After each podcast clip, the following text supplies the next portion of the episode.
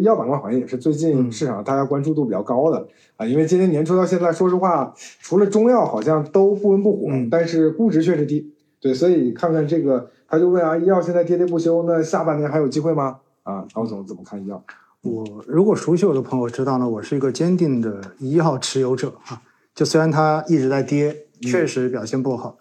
那医药的根本的长期逻辑，我觉得其实大家都已经非常清楚了。本身呢，我们是处在一个老龄化的越来越严重的这样的一个趋势中间，所以这就意味着未来整个医药跟医疗市场，它本身所能够达到的这个天花板，应该说是相当高的。所以呢，我觉得这是很重要的一点。而第二点是什么呢？第二点就是，其实随着居民的这种人均收入的提升，那么整体上来讲，其实未来大家在医药跟医疗方面所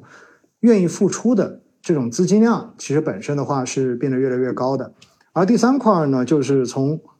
创新的角度上面来说，本身创新药也是我们国家现在非常扶持，也是鼓励发展的。这在某种程度上面哈，也是一种解决。自主可控、自主替代、卡脖子这样的一个战略方向的一个问题，所以呢，从以上的几个长期的逻辑来讲，我个人觉得，其实中国的医药跟医疗，当然我们平时一般就说医药了，我个人觉得是没有任何的问题的。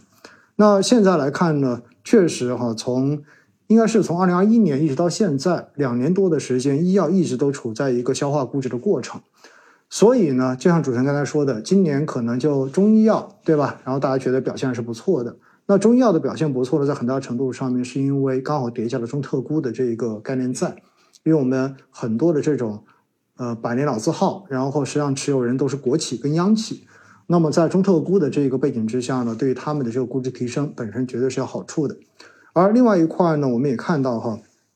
实际上呃在二零二一年的时候，大家应该记得市场上面。因为疫情的原因，使得有很多医药的基金、医药的基金经理受到市场的追捧跟热捧。那么，在这个单一的赛道上面，出现了就是整体管理规模超千亿的这样的基金经理。那这种事情发生之后，哈，当时我们也有很多次讲过，因为公募基金是有双十的这个限制的，双十限制就意味着，其实对于这些超大规模的行业行业主题基金来说，它的持仓到最后能够选择的范围是非常窄的。因此，到最后就形成了一个什么样的结果呢？你会发现，尤其是大家特别关注什么 C 叉 O 的这一些龙头公司，对吧？那么，在过去的这两年，其实估值已经被炒到了一个极度泡沫化的这样的一个境地。嗯，那再叠加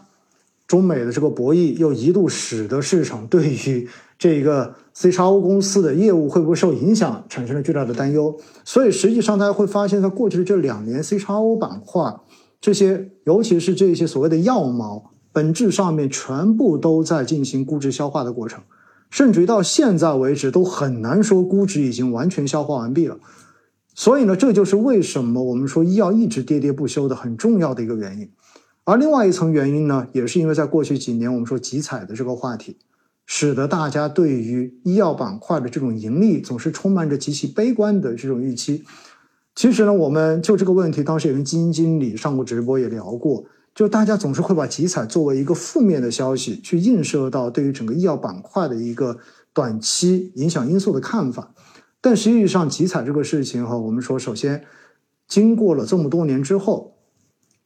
大家对于集采到底能够对于相关的这种仿制药公司产生多大的影响，多多少少已经有了一个基本的预期了，也就不是像一开始的时候大家完全没有预期，因为。不确认的东西就是风险最大的东西，所以这个预期已经有了明显的一个值在这里。第二块的话呢，我们也看到，实际上整个的集采主要还是对于仿制药，而对于创新药公司来讲的话，其实纳物社保的这种谈判本质上面是一个以价格换销量的过程。其实对于这些上对于这些公司来讲的话，并不是坏消息，而是好消息。所以呢，我觉得市场经过了过去这两年的这种集采反复的这种打磨之后，多多少少现在也已经开始脱敏了。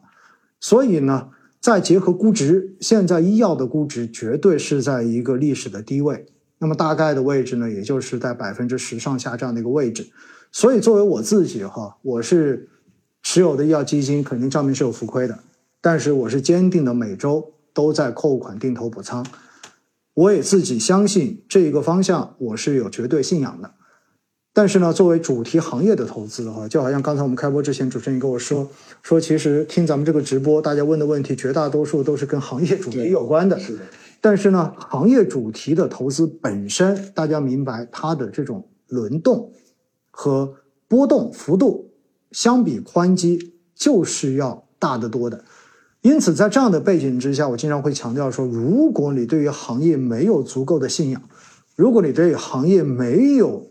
进一步的了解跟认知，而仅仅是看着短期的赚钱，所以你才追进去的话，那么大概率你在这一种行业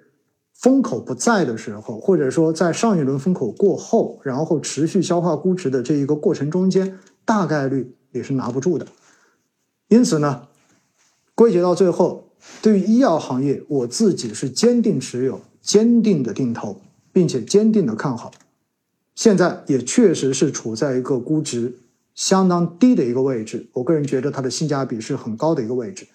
但是呢，也就像我刚才说的一样，现在有一些龙头的公司，或许估值仍然没有被消化到一个足够可以支撑它开始往上涨的这样的一个位置。因此，在医药本身中间的这一种行业的分化，可能也是一个大家要进一步去关注的点。对于中医药，对吧？对于创新药的这一些公司，其实在中间有些优秀的投资机会。我们觉得呢，在下半年实际上还是有蛮不错的这种投资的机会在的。嗯嗯，好。那奥总刚才对于这个医药的分享，我相信今天这个来听我们直播的小伙伴应该是收获最大的，因为。